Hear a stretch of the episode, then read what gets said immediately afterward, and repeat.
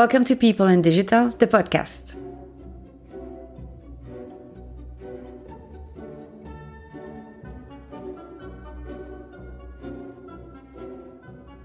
My name is Amélie Beerens, Customer Experience Consultant.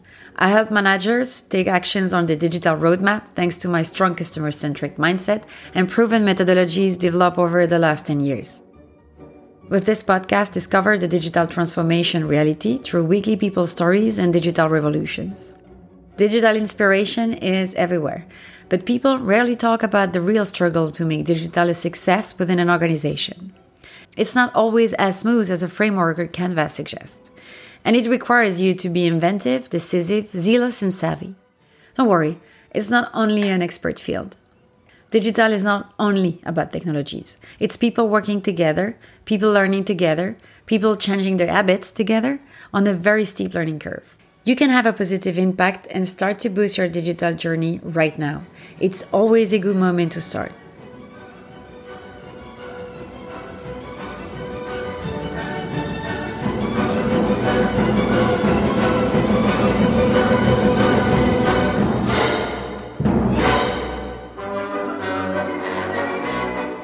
Would like to share with you a conversation I had with Aaron Paulet. I have seen Aaron in the Belgian digital landscape since I started my career, and we developed the same interest in CX, so I'm happy to present him to you. Aaron has been turning prospects into customers and customers into advocates since 2008.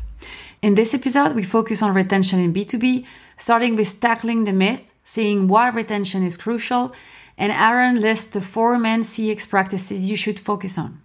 So now let's go.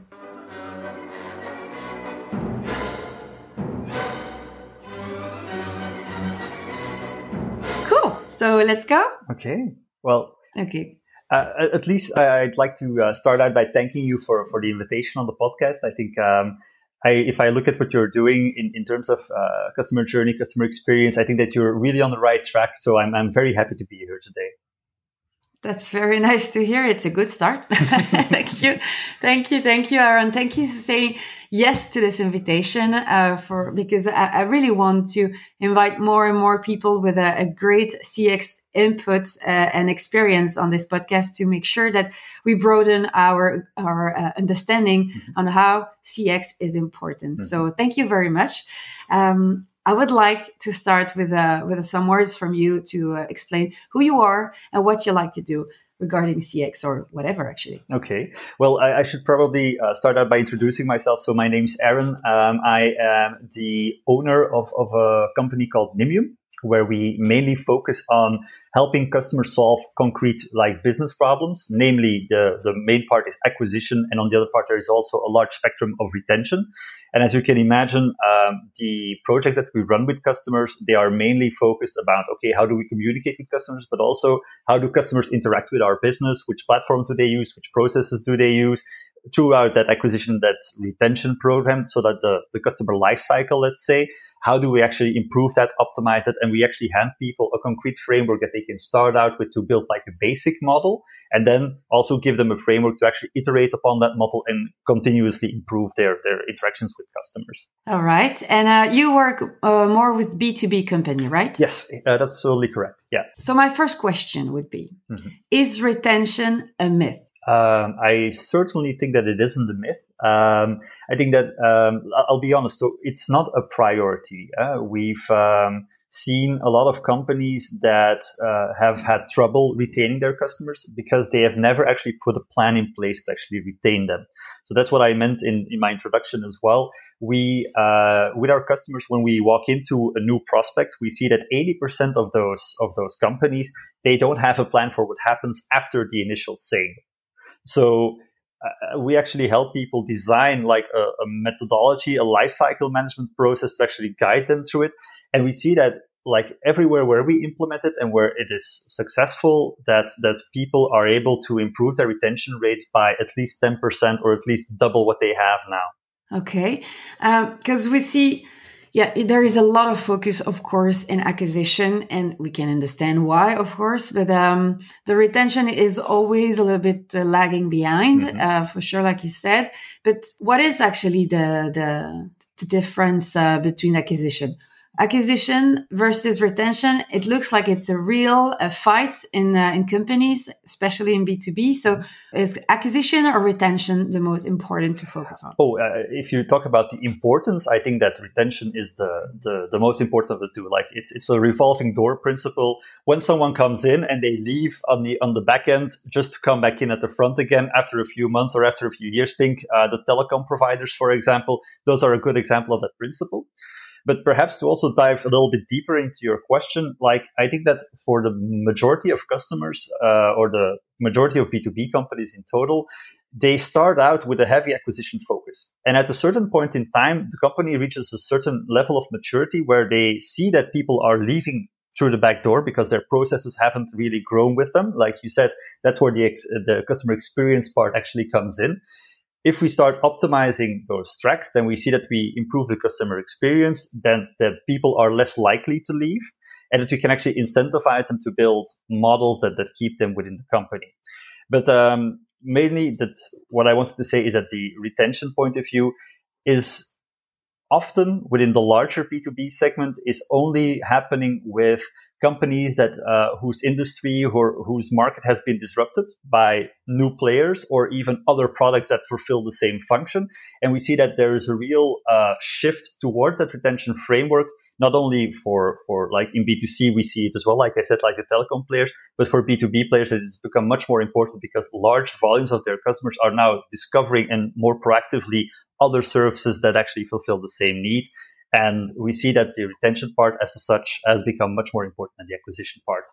Not, not to say that it's of course still important. I have the feeling that some companies goes for acquisition because it sounds like easier do you have that feeling as well or? Oh yeah yeah but the, the, uh, i'll be very frank. So i, I come from a, a, marketing background and it's much easier to just say okay let's put up some landing pages. Let's uh, drive some some advertising. We'll we'll generate some leads and we'll see what comes out of that. Because that is the classical acquisition uh, process.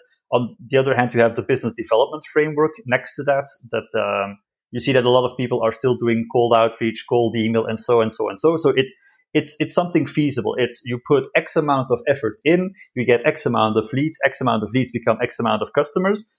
And that's a bit of the, the, the problem for larger B2B companies is that's where they get stuck. They, their focus is there. And like you say, it's, it's not that it's not important, but if you start bleeding customers out, out of the backend because you promise too much up front and you don't really need, know how to manage everything that comes after, yeah, it's a, how should I say, it's a zero sum game. You don't really benefit as much. And the the uh, how should I say it, the bottom line revenue that you're trying to generate, unless you have a v- much much larger acquisition and retention team, it's usually like if you bleed it out, it's it's not uh, how should I say profitable. Yeah, clearly, it's a leaking pipe. Yeah. Clearly, mm-hmm, mm-hmm, clearly, and so as an acquisition sounds sometimes or maybe very often easy. What would be your advice to uh, yeah for a B2B company to start betting and investing on retention? What, what is the, the step they have to do? Okay, well, perhaps I can give some some some takeaways from from what our process actually looks like. So if if we go into a customer, what we actually primarily do is we start out by analyzing the customer journey. We like to take into scope. That's why we do the both, like the acquisition and retention part, is because if you want to design uh, a retention journey, let's say, or, or a customer lifecycle program where you actually try to exceed customer expectations time and time again.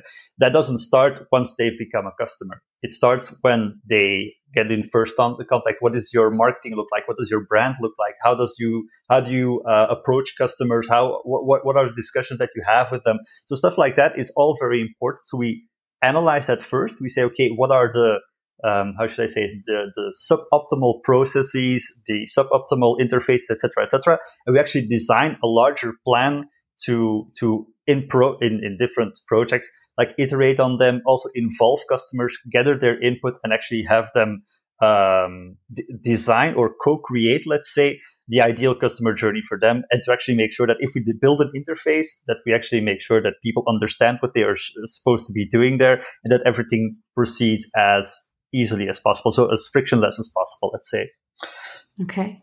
Now, if, if I can add on to that, um, the second step is once you have a plan defined, it's um, all about being transparent with your customer. Like um, I uh, really like customer or, or, companies that say, okay, we might have made a mistake, but at least we're trying to optimize stuff. We're trying to uh, improve the experience for you, dear customer. And that's something that you should certainly add. So um, talking with your customers, like I said, the co-creation part, if you can involve them inside of your process, that's even better. But at least towards all your existing customers, also communicate, okay, we, we know that it's not always been great and that perhaps our interfaces or our processes haven't always worked. I think that a lot of bigger companies with a customer service department, for example, run into this problem.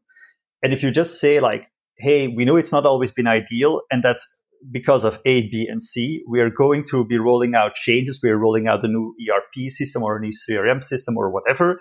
We're going to be improving on that. That adds value to them. You get a little bit of goodwill back. And I think that goodwill actually improves the bond, the intimacy that you actually have with the customer and that actually results in a better retention grade. Okay. Yeah. And of course, okay. I, I, think that once you, have done that, and I'm sorry, I'm, I know I'm talking too long and no, no, no. That's very interesting. So we have already two great uh, main to focus uh, point to focus on. Mm-hmm. Uh, fix the customer journey. Be transparent. I can't wait to uh, to hear the follow up. well, it's actually very easy. So the, the the only two things that we made is okay. The second that someone becomes your customer, um, this have have a program in place. So it's not only about which which processes will they interact with, but imagine upfront. Okay, what is the ideal end goal for this customer? Why are they buying my product? What are what, what uh, key objectives are they trying to realize with my product? And perhaps there are other products like my own products or perhaps partner products that actually fill that same need. Keep adding that. Keep adding value. Make sure that you have like a, a sort of value train, let's say, in place to actually keep driving value towards an end customer. And in a very last phase, I think that you as a company, I already gave a hint of it when I say involve your customers. The second that you start co-creating not only your interfaces, but also your products um, and, and the services that you offer and tweak them and, and generate new products based on customer input, then you're actually transforming yourself into a customer centric company, I think. And that is the ultimate end goal in, in a larger retention scheme is to actually get that intimacy with the customer and have them be a part of your company as well as your company becomes a part in the life of your customers. All right. All right. Yeah, it sounds a very ambitious program. I guess when you start from scratch, like you're you have nothing, you're just a B2B company mm-hmm. with some funnels. Um, yeah, it sounds maybe uh, overwhelming, but dreamy, clearly. uh, so, what would be the, the first step, like internally, to convince that people yeah the other department or maybe your management should be uh, on board on that kind of idea. So what would be the first advice? Yeah so, so for sure. So i think that um, the, the the thing with retention and, and, and, the customer journey design that goes with it um, comes mostly from a management. So someone starts noticing hey our churn has spiked from i don't know uh, point, point two to point four. I'm just saying something which is a significant difference in the in comparison to the other months. Okay we need to do something um, I, am actually running a project with a, a, company that I can't name right now, but we've actually designed uh, like a custom, uh, how should I say, predictive model to actually define, okay, which customers are, mo- are more likely to churn on, on our contracts and stuff like that. And I think that's, um, I'll quickly explain why I, I'm, I'm telling this, but what we actually did is we defined the model. We have some basic data and now we are testing. So you don't only want to test, okay, how is a model perhaps predictive, but also how does it actually, how, how well does our remediation work in terms of mitigating that risk? And I think that that's actually the action to your question. So if you see that there is a problem, try to first and of all define where the problem is coming for. Why why are people leaving? That's easily done through conducting, um, how should I say this, exit interviews. What are the, the main reasons, main three things that you disliked about our service? Why are you leaving towards a competitor? Now, I have to be honest, a lot of B2B companies, their, their main problem is not only that they have legacy interfaces, legacy processes and the such, but also on the other hand, that their pricing has never been adjusted. So if you remember a uh, long, long, long time ago, I was a Mobistar customer, for example, and I've been there for five years and not once has uh, had I received a call, okay, do you want to uh, revise your pricing and stuff like that? So it's, it's about, um, how should I say this? If if your only variable is why why people are leaving is the price, then you need to add more value because it means that your product is transactional. You need to drive a value system then that actually elevates your product just beyond the product itself. Um, yeah, I'm sorry, I, I kind of drifted off in in, uh, in the discussion. It, no, no, it's not. It's not. It, it's interesting. It's not drifting apart, but that's nice. I, I, I almost uh, wanted to ask a question about the product market fit because that's uh, what people are just struggling with the pricing. It's what I hear, or not at all. Well, I think that the product market fit is is let's let's be honest. So the, the companies that I usually work for, they have a proven product. So it's put in place. It runs very well for years. But like I said, at a certain point in time, someone comes along and uh, let's let's let's say that um, imagine all the accountants. If tomorrow someone comes out with a completely automatic bookkeeping or accountancy system that you just uh, scan scans your stuff that actually does does all the calculation at the end of the time files your VAT returns. That that that would be amazing, right? Not having to pay mm-hmm. someone to do all that paperwork and just putting a picture. So basically, we're ninety percent there but what what will the, be the added value of an accountant the second that it arrives? Yeah. So so the, the, the product is validated but the second that your industry or your market or your uh, customer base gets disrupted then people start scurrying about and trying to find new ways of, of better serving their customers while they should have been thinking about it all along. But uh, if they are already overwhelmed with a, a super heavy legacy, because I've seen that a lot, mm-hmm. is it always as well the, the, the same takeouts? Uh, you always start again with the fixing the customer journey, or because it sounds trivial for some, like okay, we have been working on a customer journey over and over. Now we're just stuck into uh, the details and the, and the, not, not, interesting anymore. They just feel overwhelmed. Um, to be honest, I think that if I um so if, if we run into companies where that is the sentiment, we usually see that the change that they are have been driving is like I said, you, you do some exit interviews. Someone says, yeah, the interface where I have to place my orders, uh, I don't really like it. It sounds really, or it looks really old, like it was made in 1995 or something.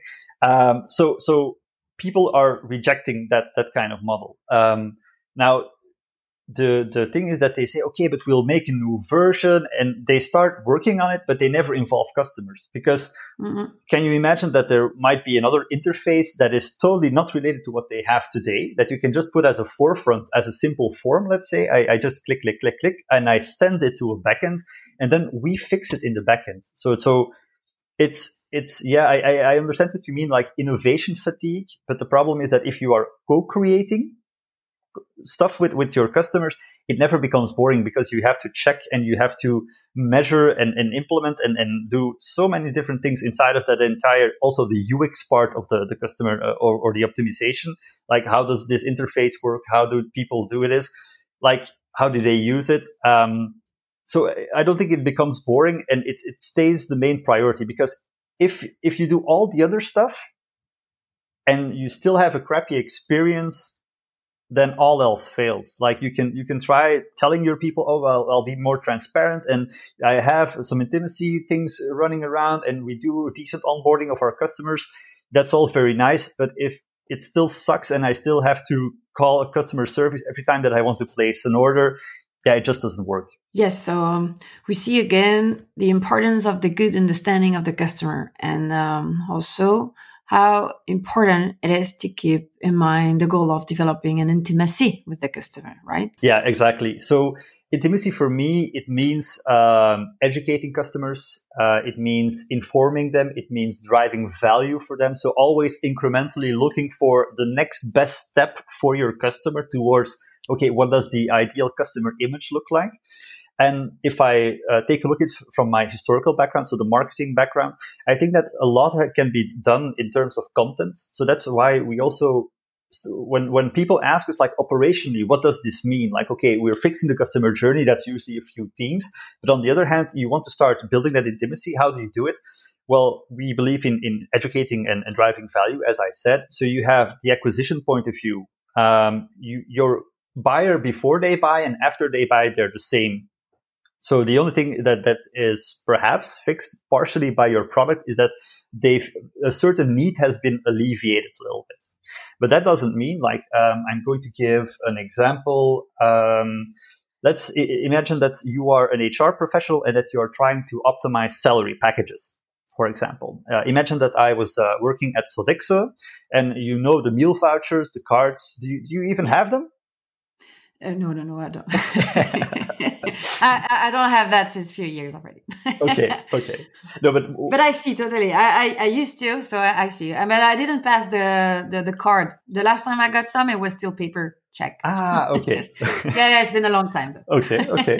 No, but what I mean is that, like, uh, even as as a small business owner, or as uh, a solopreneur, or as a yeah. larger business owner and an HR professional within such a, an organization, you are trying to look for a specific value point. So, if someone attracts your interest to, let's say, a white paper on the acquisition front, saying, hey, we have made a study uh, about what the ideal package looks like, what is most requested inside of the market with young applicants and such and such and such. From an acquisition point of view, it's very easy to build out a funnel and to actually say, okay, well, you've downloaded, apparently you're looking to optimize. Here's a good suggestion. Here's a discount code, buy our product, etc. So that's mm-hmm. a nice box. Mm-hmm. But on the other hand, um, if you do that same study and it's not only just, hey, download this and we'll, we'll nurture you into buying our product, but it's also very interesting and very complete. So it's a value driving product. You can translate that into a webinar. You can distribute it to your existing customers. And those are actually models where you can use content both for the acquisition and for the retention part as a whole to actually drive down the cost of generating content in respect to those the, both parts and actually still deliver a lot of value. And to actually set that tone of hey you you got something from us and you've become a customer etc and that you just can continue driving value solving new problems. Eh, what we just spoke about accountants inviting an accountant okay what are things that you as a solopreneur can do to further optimize your package uh, get uh, let's say uh, an hour of talk time with an accountant on the cost of, of Sodexo, for example, to actually improve on, on what you're currently doing. So there's a lot of ways to actually drive that value and to make sure that your customer becomes much more intimate because I can buy my vouchers at Edenred, at Monizze, at Sodexo. But if Sodexo is the one that is actually continuously adding value to what we are doing, then even if they're perhaps a little bit more expensive, if the value is high enough, I won't change. So that, that just goes to prove that that uh, retention part is, is very much alive inside of the overall strategy. Uh, starting a CX journey uh, in a company might sound very, very uh, big project. Do you recommend to start uh, with a, a, new strategy, or maybe is there a way to start with a proof of concept? Start small, start something, yeah, with a with a little group of people, so it doesn't sound like we are shifting everything or changing all the habits or the it's less scary. Yeah, perhaps I, I, I, can first tell you something else. Like I think that um, uh, with a lot of organizations, the problem is that change is pushed uh, pushed from the top down. So I actually heavily believe that if we do a, pro- a project, uh, especially around retention, we go into a company and we try to talk to everyone. We talk to the customer service department, we talk to sales, we talk to inside sales, we talk to the product team, we talk to whomever. And actually, we ask them, first of all, okay, what are the problems that you are facing? Not just in your day to day, but the, like, what are the processes that, that, that fail, that don't work, that actually deliver a disservice toward the end customer? So not only trying to keep the, the customer perspective, but also the, um, how should I say, the internal perspective in scope. And you see that if you do that and you do workshops with them and you involve people with, within the change and you even build like a, a change core team around it, that from out of that core team, you get a list of initiatives that also not only fix parts of the customer journey because you fix the internal processes, but that actually also deliver as, as a platform to launch new initiatives out of. And that you actually generate buy-in from the entire company that they feel involved, engaged, that they feel listened to, which is something that, um, so innovation, it kind of bubbles upwards. It's not like the mm-hmm. change that is being pushed down. And that's a very important perspective. And I think that once you, you, you, um, that you achieve that like that base level, of innovation and the, the, the, culture changes a little bit, it, it, it happens automatically. You don't even have to do anything for it. But the second that you start involving people and people get that drive and they see, hey, the company is evolving, I am evolving with the company, um, it just works that much better. And I think that I, I hope that that's a good enough uh, response to your question. Yeah, yeah, that's a good one. But then I want to ask you, okay, if uh, a manager mm-hmm. is listening, which I hope it will happen, uh, a manager is listening right now, mm-hmm. is hooked by the idea of uh, the all CX, the customer journey, and and starting that over. But uh, well, it wants to to have some uh, resources. Do you have uh, any books or podcast or whatever resources you have in mind that are inspiring regarding CX? Well, I, I would say this podcast, of course. Yay! no, actually, actually, I think that um, from, from I'll, I'll, be honest. Like, if you look at at what customer experience actually is, it is mostly about putting your customer first. And I think that uh, uh I, I could not barely I, I, could barely recommend you one book around around uh, CX, and it's mostly about user interface design and stuff like that. But I think if you just like uh, a best practice that I've usually seen is imagining that your customer is within you in the boardroom, it's within you in the meeting room, or even assigning someone that role and having them constantly ask, okay, but how does this impact the customer? Be really putting the customer at the, the focal point of everything. And then I think that UX is a logical um, how should I say, it flows naturally from from that idea. I don't know if you agree, if that's also your experience. I agree, but uh, you know, I don't have a, uh, a, bookshelves of CX expertise books and stuff like this. Uh, when I find books very um, uh, interesting regarding CX and what I build, it's uh, about people. So it would be like the power of habit, or mm-hmm. um, it would be nudge. Uh, so that kind of book that talks about people and how they behave and uh, how they think, and and then it starts to make sense. And uh, above all the frameworks or all the be- the best practice you can find, mm-hmm. if you know better about people, so that's why I'm reading books about people. Then it makes sense, and you you get creative, you get a better idea and better questions to ask to your customer as well. Mm-hmm. Absolutely, I, I, totally agree with that. Okay, cool. so um, thank you for that very valuable input you gave on this podcast today. I, have just recapped the three uh, the the three main focus for B two B regarding the customer experience. So first, fix your customer journey. Then be transparent.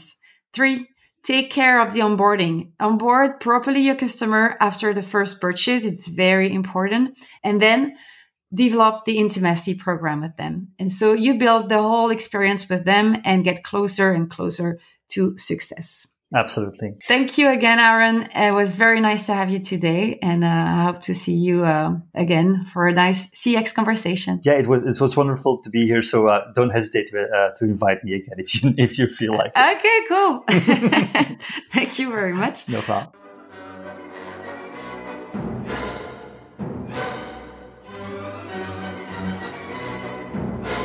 I hope you enjoy our conversation and find these tips useful. If you need a recap, you can find the full article on my website, amelieberens.com. The link is in the description.